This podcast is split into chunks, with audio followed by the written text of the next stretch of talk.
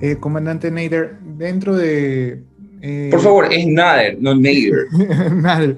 Este, eh, con 17 millones de, ecuatorianos en el país, usted es el único que ha logrado una hazaña como esta, ser un astronauta reconocido por, por la Asociación este, Internacional de Cosmonautas. ¿Usted cómo cree que implica el tema de, de la educación en Latinoamérica? ¿Cómo cree que, que, debemos cambiar la educación dentro de Latinoamérica? No vamos a hablar de un país en, específico, porque creo que todos los países tienen este problema, que la, la educación no se ha innovado de manera que esté a la, al mismo nivel de las, de las nuevas tecnologías que hoy en día están y los muchachos no están preparados para afrontar estos, estos nuevos desafíos o tampoco tienen las herramientas necesarias para llegar a... Las tenía yo. ¿Ah? Las tenía yo. Las tenía yo. Pero ¿cómo cree que debe cambiar el sistema educativo? A ver, a ver, a ver. A ver. Yo siempre digo que hay que hacer, no hay que buscar las respuestas correctas, hay que buscar las preguntas correctas. Pasar la vida buscando la respuesta a la pregunta que no era incorrecta. Número uno, ¿qué herramientas tenía yo? Yo tenía internet. Ni siquiera libros. Que aquí, estamos hablando de los 70. ¿Qué libros? Los que podías ir a la librería científica, que medio medio podías encontrar algo por ahí. Sí. Eh, yo no tenía internet. ¿Sabes cómo yo tenía que hacer mis, mis, mis, aparatos electrónicos? Yo no tenía ni un cautín. Iba a la cocina, cogía un cuchillo, lo calentaba en la cocina ¿sí? Y cogía ahí, raspaba la soldadura de cualquier circuito que encontraba por ahí, y con esa soldadura la volvía a pegar en mis circuitos. No tenía ni un cautín. Y hoy hago y le vendo a todo el mundo satélites completos. ¿Quién me enseñó electrónica? Yo me la enseñé. Empecé con un curso, ¿sí? De, de un curso por correo, cuando tenía siete años, de electricidad. Y ahí yo solito me, yo solito me enseñé electrónica. Yo diseñaba, yo diseñaba en esos tiempos, pues, me acuerdo que diseñé una armadura como la de Darth increíble, toda electrónica. Tú apretabas un botón y el visor subía, apretabas otro, otro botón y hablabas con una voz distorsionada. Todo esto lo hice yo solito. Tenía 12, 13 años. Y hacía esos disfraces para ganarme los premios que daban en las discotecas ya. Y me ganaba pasajes a Miami, pasajes a Galápagos, que por supuesto los vendía porque era chiquito, pues no podía. Y con, con eso conseguía dinero. Hoy en día tú te compras, vas a donde sea y compras una soldadora pero increíble. Eh, los supplies ahora, pues, antes conseguir soldadura es casi imposible. y así empecé yo. Y, y, hoy hago satélites y parte de satélites se la vendió a los cinco continentes del mundo. Y están volando en 12 satélites ahí arriba y funciona. Eso es verdad. No me hables de herramientas. Mira, el que quiere hacer las cosas, busca la forma. El que no, busca una excusa. Ay, no tengo estas herramientas. Ay, no, este, eh, no me sale la página de internet. Ay, busqué, pero no encontré. Ay, mi papá no me quiere. Ay, mi mamá no me quiere. Ah. Es ser tough. La vida es tough. La vida es dura. Hay que ser duro, así mismo. Y las verdades. Que buscar la forma el, que quiere hacer las cosas busca la forma, el que no busca la excusa. Y estoy yo para probar. Así es, eso, eso es una, una, una gran verdad. Este, hoy en día, EXA, si mal no recuerdo que usted me comentaba, eh, es la primera agencia espacial eh, privada que no tiene ningún funding de, de, gobierno en Latinoamérica, ¿verdad? Y hoy en día ustedes están vendiéndole como... Fuimos la primera, ya no somos la única. Ok, pero ustedes fueron los pioneros, fueron los primeritos. Claro. Eh, y yo recuerdo cuando yo lo conocí a usted, no como estamos hablando, sino que yo le contaba que en el 2007, 2008, yo estaba viendo una, eh, las noticias con mi abuela y usted apareció. Y entonces nombraban el primer astronauta ecuatoriano y esto. Pero usted también recibió muchas críticas porque había habían personas que, no, que no, no sabían cómo usted estaba manejando esta empresa, este, modelo de negocio, y decían, ¿cómo va a ser posible que el es gobierno... que es una empresa. Es que es una empresa. O sea, pero bueno, sigue, por favor. Eh, decían, ¿cómo, ¿cómo es posible que, que, el gobierno esté apoyando esto? Y usted pidió el derecho a réplica y usted dijo, no, esto es algo que nosotros lo estamos haciendo de manera privada. Y en esas palabras... De eso fue en Pegaso. Fue en Pegaso. Y en no como astronauta.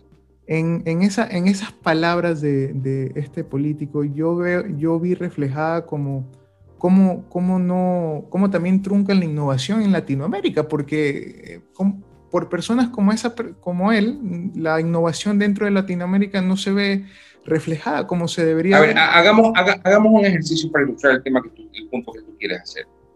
Hagamos un ejercicio. Tú eres, tú eres el periodista tonto, y así con sus, todas sus letras, tonto, T-O-N-T-O, tonto. Eh, tú eres el periodista tonto que dice, que tú me vas a decir ahorita, ¿sí? Oiga, ¿por qué se gastan este, 700 mil dólares en lanzar esos satélites? Lanzarlos nomás, porque los satélites lo hicimos nosotros. ¿sí? ¿Por qué se gastan 700 mil dólares en esos satélites aquí hay tantas necesidades? Dilo, dilo, dilo. Es que, ¿por qué, ¿por qué ustedes lanzan esos satélites si hay tantas necesidades? ¿Por qué gastan ese dinero y no lo ponen en otras cosas? Ya, yo te voy a responder esa pregunta en el momento que tú primero me respondes la pregunta, ¿por qué gastan 23 millones de dólares en que la selección ecuatoriana pierda su entrada al mundial? ¿Por qué está bien eso? ¿Por qué no reclamas eso? ¿Por qué reclamas a la ciencia? ¿Cómo, cómo, creció el, país? ¿Cómo se hizo más grande? ¿Cómo, cómo la conciencia nacional se hizo más fuerte, más orgullosa de sí mismo, más seguro de sí mismo. Porque ese es el tema, pues. Para poder emprender, tú tienes que creer en ti mismo. Porque solamente el que cree que puede se atreve. Y solo el que se atreve alcanza. Y entonces, si tú dices que gastar 700 mil dólares en subir ese nivel de conciencia nacional, ¿sí? es mejor, perdón, es, es, es reprochable, pero gastar 23 millones en que 11 peloteros pierdan su entrada al mundial, ni siquiera es que iban a ganar al mundial, no, pierden su entrada al mundial. Explícame eso. Es difícil. Cuando tú me expliques eso, yo te respondo. Eso, eso es verdad. Ya. Y si nos vamos, y si nos vamos a la historia de los, de los países grandes como Estados Unidos, Inglaterra, siempre hemos visto que en las grandes revoluciones ha habido una mano del gobierno donde han, apoyado estas innovaciones. Si vemos la revolución industrial en Inglaterra, el Apolo en 1950, después de la Segunda Guerra Mundial en Estados Unidos, si vemos la historia de Alemania, de Japón, siempre ha habido esta, este apoyo primero. De Rusia. A Rusia, este apoyo primero a la innovación, a donde se ha brindado. Es que ese es el tema, José. ¿Por qué, ¿Por qué esos países son grandes? ¿Por qué pensamos en los Estados Unidos? Pensaríamos así en los Estados Unidos si ellos no hubiesen eh, hecho Apolo. Pensaríamos así en los Estados Unidos si ellos no fuesen tan innovadores y hubiesen inventado todas las cosas que inventaron. Pensaríamos así en los Estados Unidos si ellos no hubiesen inventado, producido como loco arma y media para ganar la Segunda Guerra Mundial. Pensaríamos así en los Estados Unidos si ellos no hubiesen explorado, si la NASA no hubiese explorado todo el sistema solar. ¿Pensaríamos así? No, pensaríamos que es un país de segunda o de tercera. Un país grande. Es que ese es el tema, es que ese es el tema, un país grande. Un país grande por los sueños de su gente. un país no es grande porque, hay la grande carretera. No, un país es grande por los sueños de su gente. Sí, la gente es grande por sus sueños. Países son grandes. Cuando alguien decide arriesgar todo lo que es por todo lo que puede llegar a ser. Ahí es cuando crece toda el alma nacional. Ahí es cuando ese niño que está viendo esas hazañas sueña. Y cuando crece, cuando tiene la vocación, vaya a esas hazañas más grandes. Todo el país gana. Son estos seres que van por ahí en la vida tratando de, de realizar su vocación y van arrastrando a todito el país con ellos. Esos son los que hacen a los países grandes. No es todo el conglomerado de gente que cumple con su trabajo, que es gente normal que va a trabajar, regresa. No, son estos seres que van atrás. Yo lo veo como una carreta. La mayoría va adelante, tirando de la carreta de forma constante, haciendo lo que camina. Arriba van los políticos, los economistas y toda esa casta miserable. ¿Sí? Y atrás en la última rueda del coche, van esos que son olvidados. The round peg in the square hole, como decía Steve. Que nadie les parabola, pero que cuando la carreta va puesta arriba, esos son los que le meten un empujón. Y ahí es que somos grandes porque superamos la colina, porque hicimos una, una hazaña, pero no es porque somos grandes, es porque tienen esas preguntas. Mira, me hacían una pregunta en Costa Rica. Este tema que publicamos, el tema de la primera misión latinoamericana. Y me decía un periodista de Costa Rica, porque había un costarricense ahí, llamado Adolfo, sí, Adolfo Chávez. Él es PhD de la Universidad de, por la Universidad de Teudal. Y es, el, es considerado el padre del primer satélite costarricense también. Y bueno, pues lo seleccionamos para la misión. Yo soy el comandante y, y me decía, ay, que ¿por qué Costa Rica está en esta misión? A ver, yo decía, un momento, Costa Rica no está en esta misión.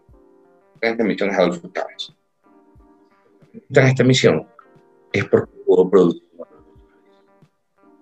Así de sencillo. Los países son grandes. Por no son todos. Y no son todos. Lo que debería hacer el resto es cuadrarse, ayudar, apoyar. Y si no quieren hacer eso, salir del camino. Y seguir con sus cosas. No puede sonar, ay, que no es políticamente correcto. Yo no soy políticamente correcto. Yo soy un comandante, soy han dado ocho misiones y soy astronauta. Yo no estoy aquí para, para hacerle los monos y las payasadas a cualquiera. Si sorry si soy demasiado directo, pero ese soy yo, franco. ¿Sabes por qué? Porque allá en el espacio, allá arriba en el espacio, ¿sí? nadie está pidiéndote que seas kind hacia un Y no perdona ningún error. Eso es verdad. Eh, le cuento una anécdota que tuve con, un profesor mío de la universidad. Estábamos conversando sobre una misión de la NASA, no me acuerdo cuál era, y entonces estábamos hablando de cuánto dinero habían gastado y el profesor era un profesor de economía, imagínense, y entonces me dice, eh, dice, comenta, ¿por qué gastan todo ese dinero en el espacio o en el desarrollo? Esa es la típica de los economistas, discúlpame que te diga. Pero Son economistas. Déjeme, contarle mi respuesta. Yo soy una persona eh, que me gusta analizar la historia y, por ejemplo, siempre se ha visto algo que cuando existe un desarrollo científico, eso hace más grande la economía del país. Entonces, entonces, si nosotros vemos todas las cosas que fueron un resultado de las misiones espaciales, podemos ver avances en medicina, en, maquinaria de medicina. Materiales en materiales, este, eh, el Internet también sale como, como producto del, de, la, de, los desarrollos científicos que trae la NASA. Yo le decía, ¿cómo usted puede decir eso como economista si usted ve que a largo plazo la innovación y el desarrollo científico que un país trae a, largo plazo trae mejores resultados que invertir en una carretera o invertir en un, en un proyecto que te va a durar cuatro o cinco años? O en un estadio. Y se puso bravo y yo me salí de clase. porque, porque no, no estaba de acuerdo, o sea, no, no, bien, estuve de acuerdo. Bien, bien. Es que mira, estos atrasapueblos son, estos atrasapueblos son, son los que atrasan los pueblos. Por eso es que nuestros países están así, porque son atrasapueblos los que están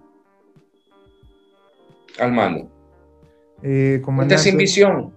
Comandante Nader, este, quisiera mostrar eh, los satélites que EXA está desarrollando eh, para que usted más o menos le explique a las personas eh, para qué sirven, eh, cuál es la innovación, el desarrollo que se está viendo y algo que quiero compartir con las personas que están escuchando, que esto de aquí se hace 100% en el Ecuador, ¿verdad? Todas las partes se desarrollan en el Ecuador. Sí. Este fue el último post que vi. Ah, ese es Kratos. Ajá, que es el, creo que es el, último modelo que ustedes han sacado. ¿Para qué, para qué, qué funciones podemos tener con, qué podemos ver de, de estos satélites? Mira, eh, esto, esto es un producto, un producto comercial. esto es derivado de la tecnología de Pegaso. Este es un Pegaso versión 5, vamos a llamarlo así. Básicamente lo que es un Spacecraft Box, es una plataforma. Este es el tema. Vamos a decir, tú ves que ahora lanzan muchas misiones CubeSat, ¿no? de Estados Unidos, de Europa, todo lo demás. Entonces, ¿qué es Starlink, lo que pasa? Starlink de Elon Musk creo que está desarrollado con este sistema, ¿verdad? No, no, esa es otra cosa. Es un Flatsat. Pero bueno, entonces, ¿para qué lanzas un satélite? Tú lo lanzas un satélite para hacer algo, para demostrar una tecnología, para investigar. Vamos a decir, se te ocurrió una idea y tienes que probarla en el espacio. Entonces, a las personas que están desarrollando esta idea, quieren probar en el espacio para después convertirla en, en, dinero, en un negocio, tienen que pasar por el tortuoso, el tortuoso proceso de hacer el satélite, pues. No van a coger la tarjeta que ya le hicieron, el payload, o sea, el aparato, ya lanzan el espacio. No, pues necesitas el satélite que le provea eh, eh, electricidad, que cargue las baterías, que le provea regulación, que lo proteja del, ambiente espacial, todo lo demás. Entonces, toda esa gente tiene que coger y hacer el satélite. Eso es un año, si quieres, de hacer el satélite si te toca hacerlo por primera vez. Mínimo un año. Kratos resuelve ese problema. Esta cosita, lo que ya, ya, ya el satélite completo. Simplemente mete el aparatito que quieres probar en el espacio, ¿sí? ensamblas el satélite lo pones en el juguete y cumples con tu objetivo. O sea, tú te centras en tu negocio. Es como que tú quieres, vamos a decir, se te ocurre la idea de que, caramba, vas a vender comida. Pero para eso tienes que fabricar las ollas, tienes que fabricar el aceite, tienes que fabricar las cucharas, tienes que fabricar los platos. ¿Cuándo vas a vender comida, pues hombre? O sea, ¿te vas a pasar cuánto tiempo haciendo eso? y la inversión que tienes que meter. no, pues, si viene alguien y te dice, ya, ¿sabes qué? Mira, aquí están los platos, las ollas, el aceite, los insumos. Tú te dedicas, te centras a hacer comida y eso es lo que mejor haces y el negocio te va bien. Ya, ese es Kratos. Haces una solución rápida para hacer el lanzamiento de una idea o... Correcto. Tú concentras en tu payload, en, en, tu idea, nosotros nos concentramos en el satélite, que son muy buenos para eso. Y hoy en día, este, para, para, que la gente sepa, usted ya me lo ha contado. Ah, y puedo decir esto, puedo decir esto. Eh, Kratos ya, ya fue seleccionado para volar. Eso es lo que le iba a preguntar. En el, en el satélite Caboto mexicano. Y también puedo decir que fue seleccionado por, la, por Virginia Tech, para el proyecto Inspire Fly. Wow. Increíble. Y aparte de eso, está seleccionado para otro proyecto más. De ese sí no puedo hablar, porque ese es comercial. es una constelación una constelación. Y no puedo hablar de eso todavía. Eh, y eso ocurrió antes de que lo lanzáramos, antes de que lo publicáramos. Ahorita que lo estamos publicando, no tienes idea de la cantidad de emails que estamos recibiendo. Y entonces decimos, ¿para qué invirtió el gobierno ecuatoriano 700 mil dólares en lanzar Pegaso? Para esto. Yo le estoy dando trabajo a los ecuatorianos, que no están ganando unos dolaritos ahí como, como, como, o sea, como sueldo de empleado, sueldo mínimo. No, están ganando bien están haciendo un trabajo importante, que sus madres, sus padres se sienten orgullosos de sus hijos que están haciendo cosas que van al espacio. Y que inspiran nuevas generaciones, por ejemplo. Inspiran nuevas generaciones. Pues así mismo por ejemplo, estamos utilizando unos grupos de muchachos profesionales para que esta no quiere tener empleados. Esa lo que quiere tener es una industria espacial que nos provea las cosas que necesitamos para dejarlas hacer nosotros mismos. Nosotros estamos en el caso en que tenemos que inventar la pólvora para hacer el satélite. Quisiera pues que alguna industria espacial aquí me proveyera, por ejemplo, la estructura, que me proveyera los, las celdas solares, que me proveyera esto, cositas aquí, cositas acá. Yo no sé si alcanzas a ver esas bisagras que están ahí. Estas. Sí, sí. Sí. Esas son provistas por un amigo mío las hace. ¿sí? Y él me las provee. Y él sabe que sus bisagras van al espacio. y con eso gana dinero. Y alimenta a su familia. Eso y otras cosas más, por supuesto. ¿sí? Y su day job. Pero un día yo quisiera que ese fuera su, su, su full-time job. Para pedirle no 10, 20 bisagras. O para pedir 10, 20 mil bisagras. Ya porque esto se paga bien, pues eso no es barato. ¿sí? El Kratos más pequeño cuesta 35 mil euros, en esto lo estamos vendiendo, el más pequeño. Y el más pequeño es mucho más grande, es mejor que cualquier, que cualquier oferta norteamericana o europea, incluso rusa o china. ¿sí? Entonces, eso es lo que se quiere, levantar un industria espacial. Que todo lo que está aquí nos lo provea, no tengamos que traer los materiales para nosotros hacerlo y todo lo demás. ¿Sí? Y así nosotros vamos a producir más rápido, más gratos. Gratos para constelaciones, o sea, con más grandes, 3U, 6U, 12U. ¿sí? Pero estamos limitados porque vivimos en un país limitado donde todo tenemos que hacerlo nosotros mismos. Y no podemos comprar casi nada, ni la soldadura la podemos comprar. La soldadura para grado espacial tiene que ser de ciertas características, casi no hay. Todas las herramientas tenemos que traerlas de afuera. Todo tenemos que hacerlo nosotros mismos. No sé si alcanzas a ver esas barras que están allá encima con unas, con unas cosas rojas. Ajá, estas de aquí. Ya. Eso también es producido. ¿sí? Es producido por una niña que hace los coils. ¡Wow! Una niña que hace los coils y se le paga muy bien. ¿sí? Y es niña. Porque tiene los deditos chiquitos. Y eso eso ha volado 12 veces en el espacio, sin fallar una sola vez. es ecuatoriana. Y sabe, y disculpe que lo vuelvo a, repetir, eh, hace unos días eh, llega la misión Mars 2020 a Marte con el, rover Perseverance y en el, en el equipo que, que, desarrolla este proyecto había otro ecuatoriano, el ingeniero Helio Morillo. Y yo lo contacto a Helio porque lo quería invitar, este, lo quiero invitar y lo quiero tener aquí como invitado. Y le digo, este, sí, este, a mí siempre me inspiró Ronnie, eh, Ronnie Nader, Nader. Y me dice, Ronnie es un crack. Es decir, que su trabajo ha inspirado o ha ayudado a que, esta, a este, a que este ingeniero, ingeniero Helio... Lo cual no sabes cuánto me honra. Helio me escribió, sí y me dijo unas lindas palabras. Y yo también le dije, Helio, tú eres un gran muchacho, tenemos una historia muy parecida porque crecimos, pues bueno, sin la figura de un padre, pero con una madre extraordinaria y maravillosa, ¿no? Entonces le dije, dale un gran abrazo y un respetuoso beso en la frente de tu madre. Ella debe estar muy, muy este, orgullosa de ti. Y, y le dije, mira, Helio, el que es buen hijo es buen todo en la vida. Eso es, una, eso es un principio de vida. El que es buen hijo es buen en la vida y el que es mal hijo es mal. Elio es una gran persona, es un gran muchacho. Sí, es un, es un gran crédito para nuestro país. Y una vez más, demuestra que, mira, este complejo que llevan, porque hoy somos ecuatorianos, no sé, yo no, no, sé, no sé por qué digo llevan, porque yo lo llevo. Sí, a mí me importa un bledo. Yo soy yo, simplemente. A mí no nadie me, porque haya nacido en este país, no quiere decir que sea bruto. Es así de simple, porque digamos las cosas como son. Sí, ese es el complejo que anda por ahí.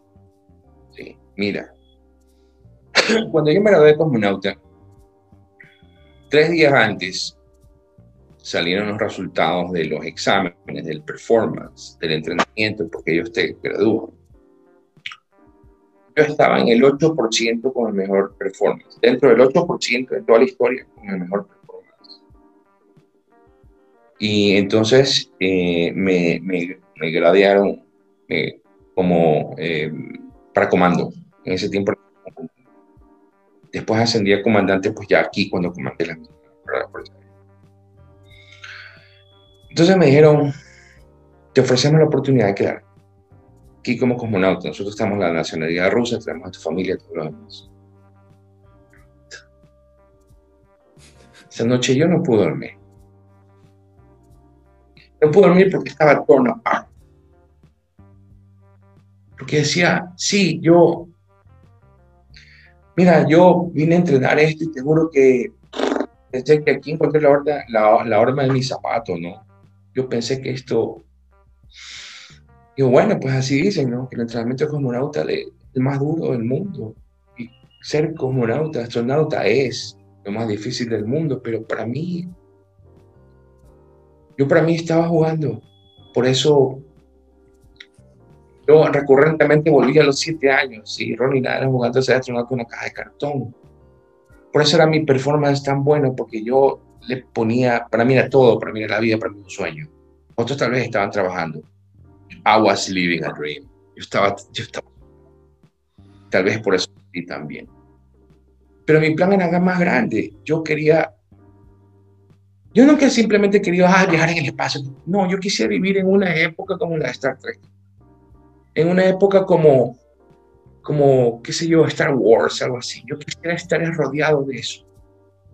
Y de lo que estoy rodeado es de ignorancia, de falta de progreso, de estupidez. Díganse las cosas. Lo siento, mira, si no soy tan políticamente correcto. Sí. Pero ese soy yo no lo voy a ocultar. Ya estoy, estoy bastante mayor como para andar midiendo mis palabras. Si a alguien no le gusta, I'm sorry. Entonces, yo, yo simplemente no voy a vivir así. Yo voy a cambiar mi mundo, alcanzar mi estrella. Y eso es lo que estoy diciendo.